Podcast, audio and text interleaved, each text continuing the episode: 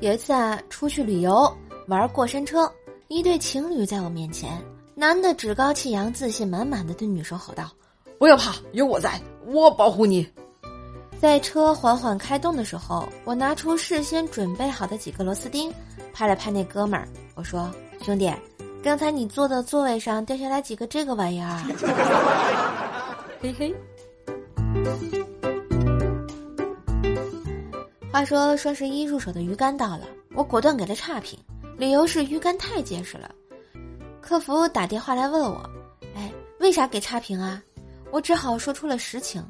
哎这是我背着我媳妇儿买的，偷偷用自己私房钱买的。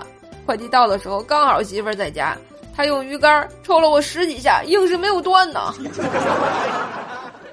晚上睡觉的时候啊，迷迷糊糊的，忽然发现旁边多了一个人，就坐了上去。完事儿后开灯一看，原来是我老公。这货出差回来了，半夜开门进的房间。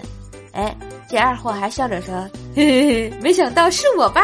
呵呵，那不是你还能是谁呀？嘿，今日份段子就播到这里啦！我是段子搬运工瘦瘦呀，喜欢节目记得随手订阅专辑，打个五星优质好评哟！现在锁屏状态也能点赞啦，给瘦瘦点起来吧！瘦瘦的第一本有声书上线啦，快点击我的头像进入主页，订阅《风化江湖》和奏奈讲笑话哟！当然，也可以给叔叔打个小赏，帮叔叔打榜喽。